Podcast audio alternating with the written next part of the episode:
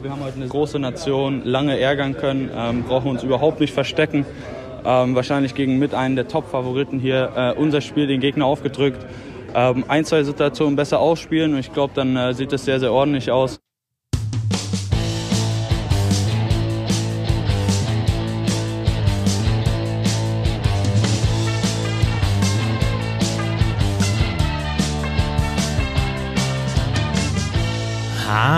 Habedere. Schön, dass ihr dabei seid. Ich bin Christoph Fetzer. Bissl Hockey geht immer. Mo Seider haben wir schon gehört zur knappen 0 zu 1 Niederlage der deutschen Nationalmannschaft zum WM-Auftakt gegen Schweden. Und jetzt wollen wir natürlich auch Bernd Schwickerath hören. Hallo, Servus. Morgen. Ja, Seider sagt Top-Nation geärgert, einer, einer der Favoriten, eine große Nation. Äh, gehst du damit, mit dieser kurzen Aussage von Seider? Wir gehen natürlich gleich ein bisschen tiefer rein, aber so grundsätzlich? war ein ordentlicher ja, Auftakt, finde ich. Ne? Also ich meine, dass Schweden eine Top-Nation im internationalen Eishockey ist, wird, glaube ich, niemand äh, bestreiten, dass das natürlich nicht die schwedische Top-Mannschaft ist, wenn die 113 äh, NHL-Spiele haben und genau acht davon waren auf dem Eis, das steht auch klar, äh, das steht auch fest, aber Deutschland ist auch nicht mit der Top-Mannschaft da, deswegen, ja, ich finde, das konnte sich schon insgesamt sehen lassen. Also klar, werden gleich oft, glaube ich, nochmal erzählen, dass die deutsche Mannschaft kein Tor geschossen hat. Und da gibt es so eine Weisheit, die hat man häufiger gestern gehört. Die hieß nämlich, wenn man kein Tor schießt, dann kann man kein Spiel gewinnen. Und ich habe darüber nachgedacht, das stimmt auch. Aber trotzdem, äh, ja, es war auf jeden Fall eine ordentliche Leistung, würde ich sagen.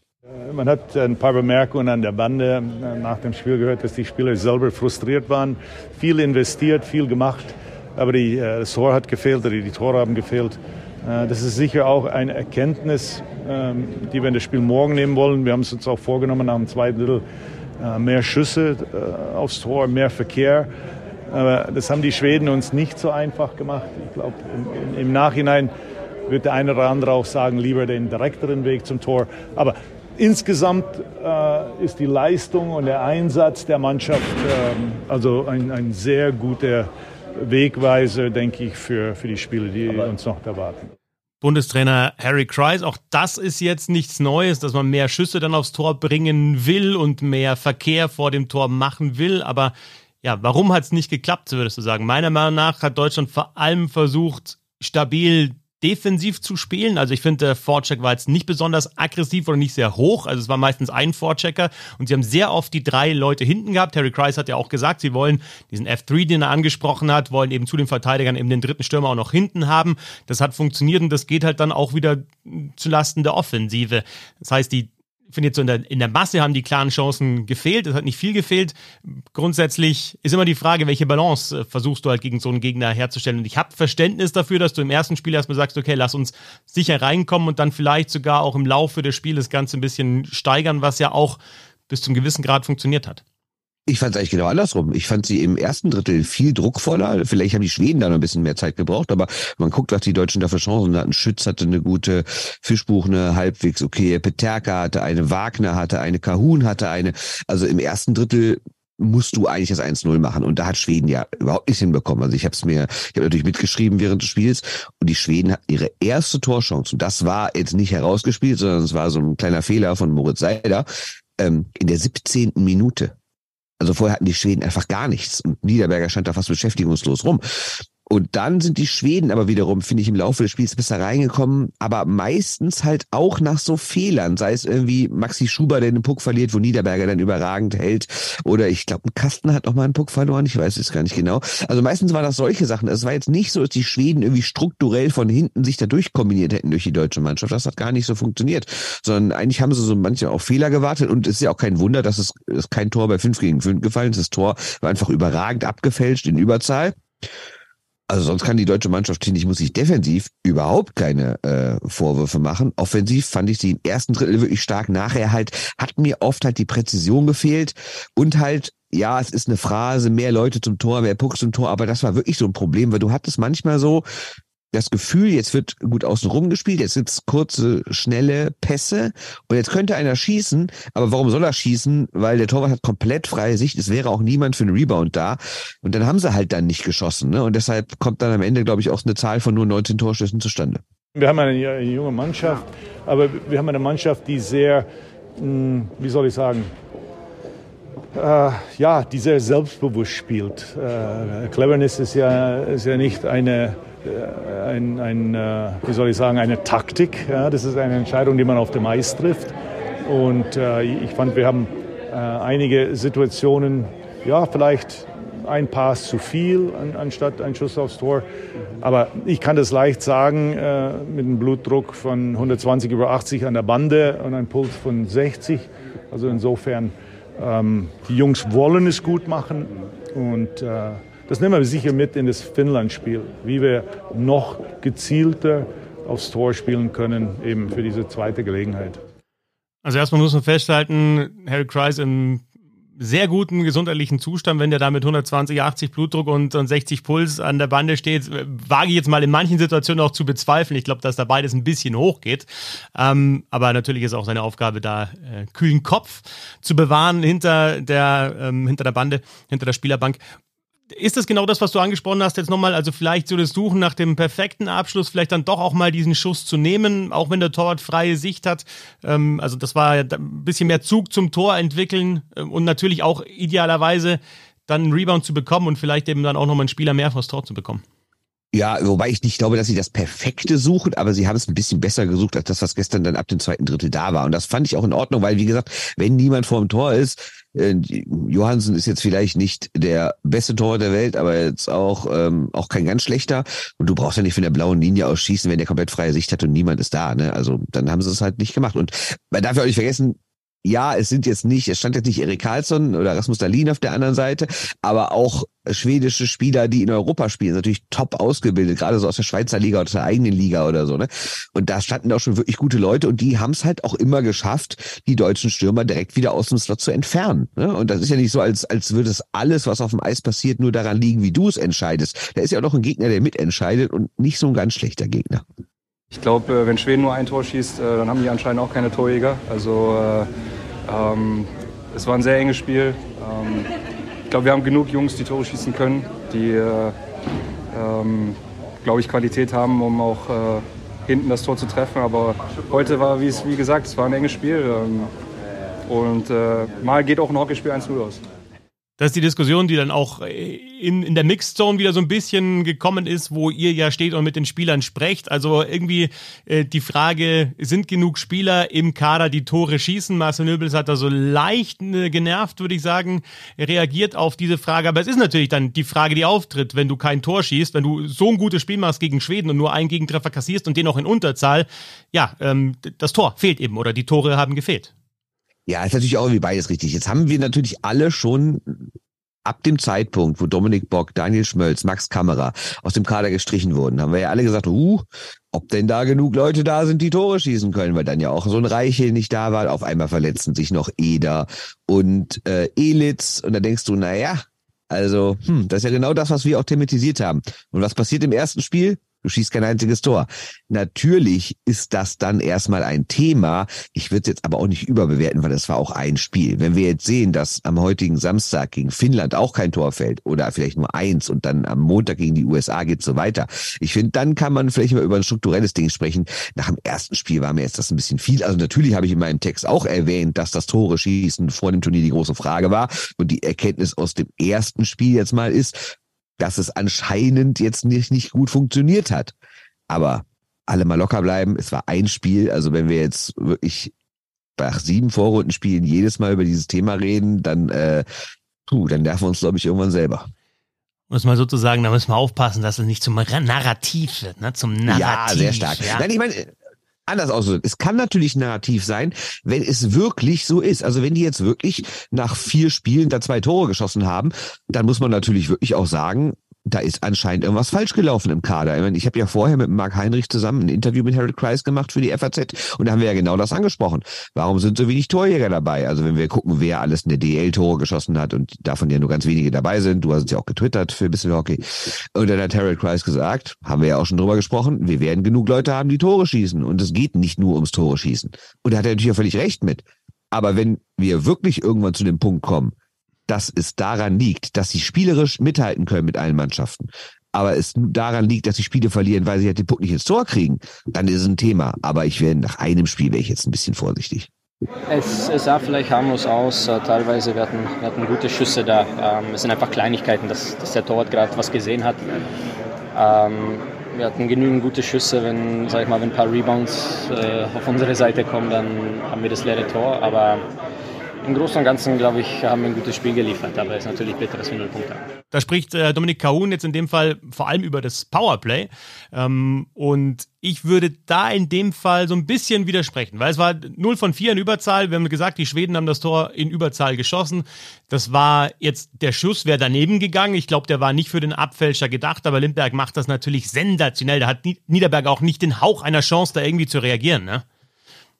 Ja, weil da oben aus der Luft, also ich meine, man kennt das ja, oh gut, klar, jetzt werden die häufiger aus der Luft abgefälscht, das geht's ja kaum, außer man ist Chris Kreider.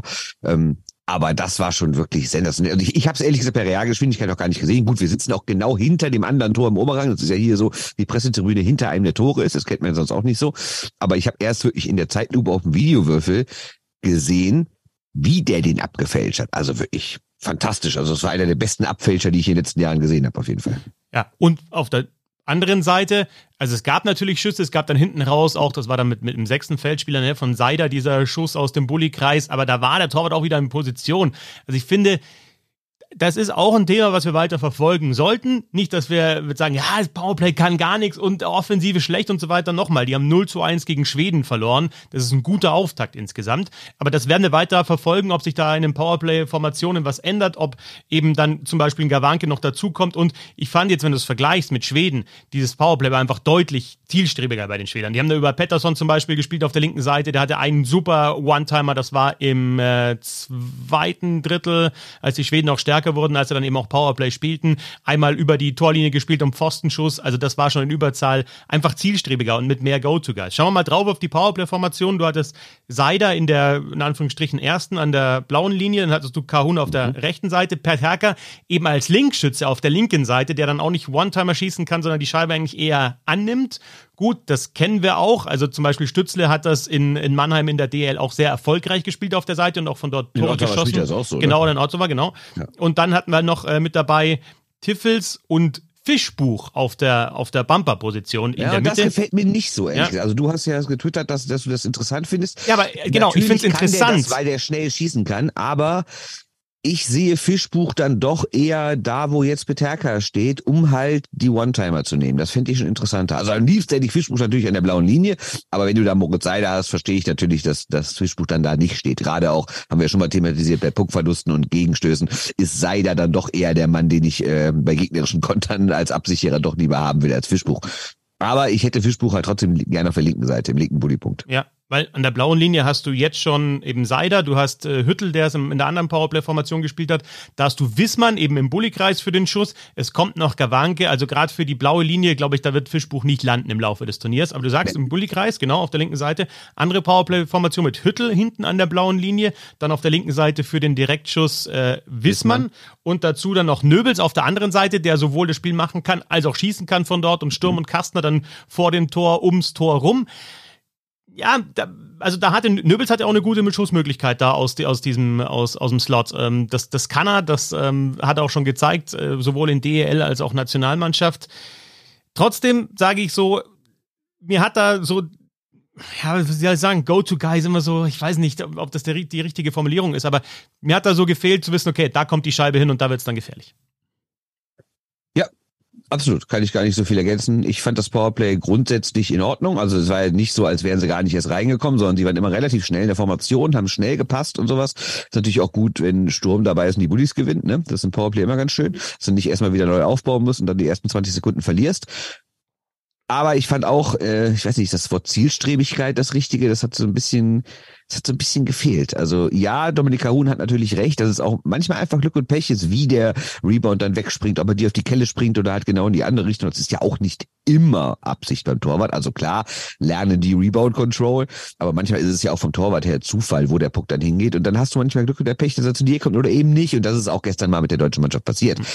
Aber es hätte ein bisschen, ein bisschen mehr Schüsse, dann dieses Klassik, äh, die Klassiker halt, mehr Schüsse, mehr Verkehr vom Tor. Das habe ich ein bisschen vermisst. Und Unterzahl wiederum äh, habe ich gut gefunden. Klar, die Schweden haben sich dann schon zwei, drei Chancen herausgespielt, auch das Tor im Powerplay gemacht, da war man vielleicht ein bisschen zu passiv, aber du merkst, dass da auch viele, ich schaue da immer mehr auf die Stürmer, klar, die Verteidiger müssen sich auch gut positionieren, positionieren vor dem eigenen Tor, aber wie die Stürmer dann auch verhalten, wie die läuferisch agieren. Ja? Die Verteidiger sind im, im Powerplay dann eher einfach eben vor dem Tor und, und müssen aufräumen. Die Stürmer müssen vielleicht ein bisschen mehr auch im, im Kopf arbeiten und wie sie rausgehen. So ein Stachowiak, der da die Rolle spielt, wie er es in Ingolstadt gespielt hat, natürlich ein Nico Sturm, natürlich ein Kastner und so weiter und so fort. El, die das auch im Verein eben gut machen, das hat mir schon ganz gut gefallen und gegen auch gegen Finnland jetzt am Samstagabend, auch gegen die USA, die werden Chancen im Powerplay bekommen, die werden vielleicht auch äh, sich Chancen herausspielen, aber wenn du die Chancen so hältst, wie es Deutschland gegen Schweden geschafft hat, ist das, denke ich, schon, schon auch gut. Absolut. Und bei 5 gegen 5 halt genauso, ne? Da fand ich Deutschland wirklich stark. Und was wir alles mal bitte nicht vergessen dürfen, diese Mannschaft hat vergangene Woche noch mal einen richtigen Umbruch gehabt, nachdem die Finalisten kamen und ein paar Auslandsprofis und sowas, ne? Also die haben ja ein Spiel gegen die USA nur einen Test gemacht und gestern war das zweite, die haben irgendwie dreimal zusammen trainiert oder sowas. Also dafür finde ich, sieht das schon sehr, sehr strukturiert und sehr, sehr eingespielt und ordentlich aus, ne? Und ähm, Powerplay kann sich ja auch dann noch mehr einspielen im Laufe des Turniers, vielleicht mit äh, kleineren Anpassungen, was das Personal ja, da anbelangt. fällt der Puck halt ja. immer auf die richtige Seite. Genau, da muss auch mal muss auch mal das Scheibenglück dazu kommen auf jeden Fall. Ist, ich meine, das ist ja wirklich so, das ist alles so Ist phrasig, so. aber natürlich hat Profisport auch mit Glück zu tun. Gerade dieses komische Spiel mit dieser mini kleinen Scheibe, ne? Ist halt so. Ja, ich kann nicht beurteilen, wie die, wie die Finnen sich fühlen, aber ich, ich, ich, äh, ich denke, die sind nicht amused. Und ähm, für uns ist einfach wichtig, wie wir aufs Eis kommen. Äh, da können wir ja nicht, äh, da machen wir uns nichts vor. Die Finnen werden auch hart kommen. Äh, wir müssen oder werden auch bereit sein. Ich fand, wir haben heute sehr gut gestartet für eine Mannschaft, die ähm, jetzt ein paar Mal trainiert hat nach der Anreise. Man hat diese Geschlossenheit in der Mannschaft, auch diesen Team Spirit und Teamgeist aufs Eis gesehen. Und das, das ist sehr, sehr positiv. Es wird ein ähnliches Spiel, glaube ich. Äh, natürlich haben die Finnen jetzt noch mehr Druck dadurch, dass sie heute verloren haben. Ähm, umso härter werden sie noch kommen. Aber ja, wir müssen uns jetzt gut äh, erholen und dann bereit sein für morgen. Die Finnen werden hart kommen, das sagt äh, Harry Kreis und das sagt auch Dominik Kahun. Und die Finnen haben ihr Auftaktspiel mit 1 zu 4 gegen die USA verloren, also auch mit einem äh, suboptimalen Ergebnis gestartet wie Deutschland. Samstagabend dann das Duell mit den Finnen. Ich muss immer rechnen, ist 19.20 Uhr geht's los, Stunde verschoben und äh, oder Verschiebung und eben nicht um halb, sondern 19.20 Uhr deutscher Zeit am Samstagabend das Spiel gegen Finnland. Ja, eben, die haben auch ein bisschen Wut im Bauch nach dem 1 zu 4 gegen die USA. Bernd. Absolut zu Recht. Und die USA haben das Spiel auch völlig verdient gewonnen. Also im ersten Drittel fanden sie sich noch nicht gut, da fand ich die Finnen besser, haben sie auch geführt. Aber ab dem zweiten Drittel haben die Amerikaner das Spiel einfach komplett übernommen. Ich fand ja schon dieses Ausgleichstor, was denen dann vom Videoschiedsrichter genommen wurde, oder das fand ich ja schon ein Witz, weil es ist ja also eine minimale Berührung und du hast ja auch an den Reaktionen der Amerikaner gemerkt, als das dann auf dem Videowürfel gezeigt wurde, dass die so was haben, wollt ihr mich verarschen, ist das hier ein Heimbonus oder was? Ähm, das will ich den Schiris jetzt mal nicht unterstellen, aber also, naja, also wenn das ein entscheidendes Tor gewesen wäre, dann wäre hier echt was los gewesen. Und danach, ähm, ich meine, die haben im zweiten Drittel irgendwie sowas wie 19 Torschüsse und das gegen Finnland, gegen diese gut strukturierte Mannschaft. Und trotzdem hatte ich zwischendurch das Gefühl, ah, das ist wieder so klassisch finnisches Spiel. Die führen, ziehen sich dann so ein bisschen zurück und bleiben dann so einfach in der Position und frustrieren dich mit ihrem extrem taktisch geprägten Spiel, was ja wenn man ganz ehrlich ist, auch manchmal schon so ein bisschen langweilig ist. Ne? Also es ist nicht so, dass du sagst, das ist jetzt so ein Feuerwerkspiel. Also ich brauche jetzt auch nicht alle zehn Sekunden Monster-Hit und einen Pass durch die Beine. So muss Eishockey jetzt auch nicht sein. Es ist ja keine Zirkusveranstaltung. Aber so wie die finden das Spiel, ist das teilweise schon, oh, schon echt zäh, muss man sagen. Ne? Und dann haben die Amis die einfach ausgezockt irgendwann. Ne? Also das ist schon eine spektakuläre Mannschaft mit all diesen jungen Mann, äh, mit jungen Leuten, mit so einem Hudson, mit so sprechen jetzt richtig aus, Gauthier, auch richtig Katagotti, gut. ja. Ja, Ja, Kat, ja, äh, ja. Ich meine immer auch ein Top 5 Pick, ne? Also und dann hast du die erfahrenen Leute wie Alex Tuck, ne? Und ja, echt sehr interessante Mannschaft, auch wenn sie natürlich keiner der Top-Favoriten sind und natürlich wahrscheinlich im Verhältnis dazu, was sie sonst aufbieten können, haben sie so den vom Promi-Faktor her enttäuschendsten Kader, aber sie haben halt eine super Mischung zwischen jungen Spielern, die Bock haben und alten Spielern, die sagen, komm, ich mache das nicht oft so eine WM, aber das mache ich jetzt hier ein, zwei Mal und leite so die nächste Generation an. Und das war gestern einfach ein hochverdienter Sieg. Und wenn man sich allein das dritte Tor anguckt, ne, wie die, die, die auszocken, also ein wunderschönes Tor.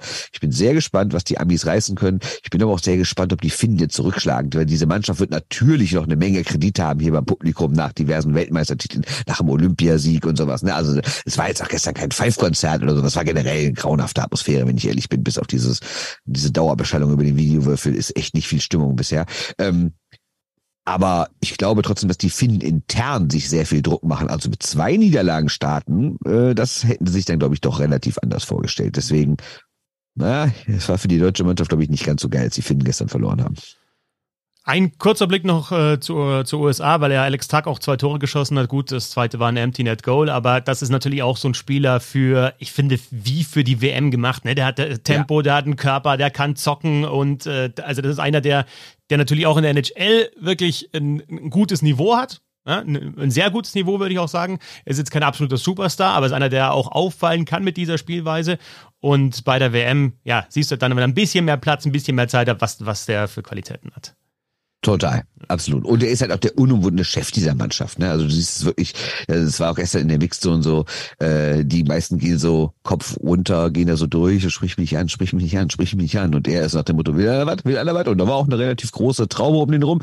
Ich war auch mit dabei, aber äh, das machen wir die Tage mal gesondert, wenn wir ein bisschen intensiver über die USA reden. Vielleicht noch ein kurzer Ausblick in Richtung Finnland-Spiel. Ja, wir haben jetzt schon viel über Deutschland gesprochen. Meinst du, dass Finnland irgendwie von der Spielweise anders wird als die Schweden? Ob da Deutschland vielleicht ein bisschen aktiver noch sein kann, also noch aktiver auch über 60 Minuten sein kann, weil die Finnen eben dann so strukturiert sind? Oder denkst du, ähnliches Spiel, einfach aus deutscher Sicht, mehr Chancen vielleicht noch ein bisschen kreieren und vor allem besser nutzen, ein bisschen besser im Powerplay sein? Ja, die Finnen, finde ich, äh, sind extrem immer äh, darauf bedacht, so zu spielen, dass es dem, dass es dem Spielstand entsprechend ist. Also es ist keine Mannschaft, die sagt, egal ob 0-0, 1-0, 0-1, wir spielen unseren Stil, sondern wenn die führen, dann ziehen sie sich ja zurück. Also zumindest erkenne ich das mit meinem Laienverständnis so.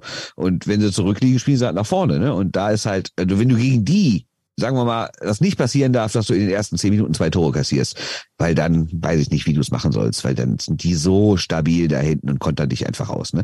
Aber wenn du selber in Führung gehst und vielleicht ein bisschen Grummeln in der Halle kommt und sowas, dann kann hier was möglich sein. Ne? Aber dafür jetzt Riesenerkenntnis, muss ein Tor schießen. Das ist die große Erkenntnis aus dem Auftaktspiel gegen Schweden, dass Deutschland mit 0 zu 1 verloren hat. Auch wenn wir uns die Schüsse nochmal anschauen, in diesem ersten Spiel gegen Schweden 23 zu 19 für die Schweden, also rund 7, 8 Schüsse pro Drittel. Also das ist absolut okay, was die Defensive anbelangt. Matthias Niederberger hat auch gut gehalten Stimmt, gegen die Schweden. Das sollten wir noch, genau, das sollten wir noch. Nicht, dass die Schweden jetzt eine große aus der anderen hatten, ja. aber ein paar hatten sie ja schon. Und Niederberger gerade, wenn wir überlegen, dass der in diesem letzten Testspiel gegen die USA wirklich nicht gut aussah. Und ich glaube, hat Harry Christ auch noch gesagt, dass dieses letzte Penalty-Schießen dann nochmal so ein Schlag in die Magengrube war. Der war, der war im Spiel schon nicht gut und dann kommt dieses Penalty-Schießen, wo der vier von fünf kassiert waren glaube ich, ne? Oder, und äh, gerade dieser von Lane Hudson, wo der den ja wirklich aussehen lässt wie ein Schuljungen.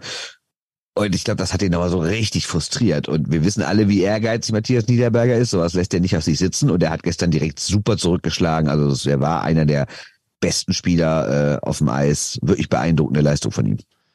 Absolut. Und äh, gestern habt ihr natürlich auch gefragt, also am Freitagabend habt ihr auch gefragt, ob er Niederberger wieder spielen lässt. Der Harry Christ hat er jetzt äh, noch nicht beantworten können. Ich könnte es mir gut vorstellen, dass der Back-to-Back -Back bekommt, nachdem er so gut gestartet ist und dann Strahlmeier am Montag spielt. Aber das werden wir dann sehen am äh, Samstagabend, 1920 deutscher Zeit, das Spiel gegen die äh, Finnen. Wir sprechen, oder ich spreche in dem Fall äh, alleine dann nach dem Spiel darüber. Du lieferst wieder Töne von vor Ort und dann natürlich am Montag schon die USA. Also wir haben hier Schlag vor Schlag, das, äh, na, es geht Schlag für Schlag hier im Podcast. So, es ist richtig. Aber pro Podcast, äh, ich meine, heute Nacht ist ja auch so ein bisschen was in der NHL passiert. So, reden wir da noch kurz drüber? Ich würde da mal gesondert drüber sprechen, etwas ausführlicher. Aber okay. äh, die Oilers mit dem Aber Rücken zur, genau, die mal, ne? Oilers mit dem Rücken zur Wand, äh, jetzt 2 zu 3 hinten, äh, fahren jetzt wieder nach Hause und vor allem natürlich die, die Maple Leafs raus in ja durchaus kontroverser Art und Weise. Ein Tor nicht anerkannt. Das hätte zählen müssen, weil die Scheibe drüber war von Morgan Riley. Allerdings nach den Regeln richtig entschieden, weil schon abgepfiffen war, aber es war zumindest unglücklich aus Sicht von Maple Leafs.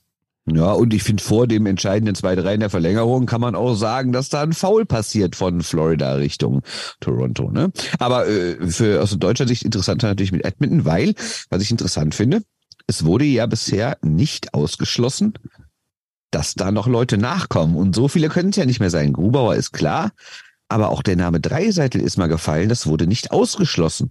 Und das hätte mich schon sehr gewundert, würde mich schon sehr wundern. Jetzt habe ich die Frage nach diesem asozialen, ich anders kann ich nicht sagen, äh, Zweihänder äh, von Herrn Petrangelo gegen Dreiseitel, ob der überhaupt fit wäre. Man hat heute Nacht auch gar nicht gepunktet, das ist jetzt auch nicht so oft bei ihm. Ähm, abwarten, ob das eine Option wäre. Theoretisch könnten sie übermorgen rausfliegen aus den Playoffs, dann wären natürlich diese Exit-Gespräche. Also ganz theoretisch könnte Leon Dreiseitel irgendwie so Mitte nächster Woche Zweite Hälfte der Gruppenphase wäre das dann. Also diesen Dreierpack genau. natürlich nimmt er auf gar keinen Fall mit. Ähm, jetzt mit, und mit wie man ja auch so hört, das Thema Versicherung ist bei Dreiseitel kein so großes. Also da gäbe es andere, die seien deutlich teurer. Da geht's ja schon mittlerweile so in den sechsstelligen Bereich. Mhm. Bei Dreiseitel weil der Vertrag ja nicht mehr so lang läuft, weil der anscheinend auch, da ist ganz viel Halbwissen, äh, aber irgendwie anders versichert ist, äh, wäre das gar nicht so teuer, den rüberzuholen. Keine Frage, äh, keine Idee, ob es wirklich noch passiert, aber zumindest wurde es nicht ausgeschlossen. Ja. Guter Punkt noch. Äh, wunderbar auch natürlich mit, mit diesem Ausblick, dass, dass, dass Dreiseitel noch kommen könnte. Du hast gesagt, mit der Versicherung, also gut, Stützle ist jetzt natürlich auch was, was eben die Körp den körperlichen Zustand anbelangt, vielleicht ein anderes Thema, weil sich im letztes Jahr, letztes Jahr verletzt hat, das war auch ein Thema. Aber eben jüngerer Spieler, längere Vertragslaufzeit noch bei Stützler. Also das spielt da, da alles mit rein in die Versicherung. Also du versicherst ja nicht nur ja. die Qualität des Spielers, sondern du versicherst ja auch den, den Vertrag und deswegen. Äh, den ja. Wert des Restvertrags genau, versicherst ja. du, genau. Und wenn jemand noch ein Vertrag, nehmen wir an, jemand hat noch ein Jahr und acht Millionen, dann muss er halt die acht Millionen äh, versichern. Aber wenn jemand noch fünf Jahre und acht Millionen hat, dann muss er halt 40 Millionen versichern. Und das ist natürlich teurer. Genau. Also wenn du Elias Pettersson bist und du hast einen Agent, der sagt, hör mal, wir wollen sogar den Vertrag versichert haben, der noch nicht mal unterschrieben ist, weil der den nächsten Jahr unterschreibt und der wird wahrscheinlich acht mal zehn unterschreiben. Also mach bitte mal eine Versicherung für 80 Millionen. Da sagt der schwedische Verband, aber hast du einen Komplettdachschaden, Kollege? Und dann ist Elias Pettersson halt nicht dabei.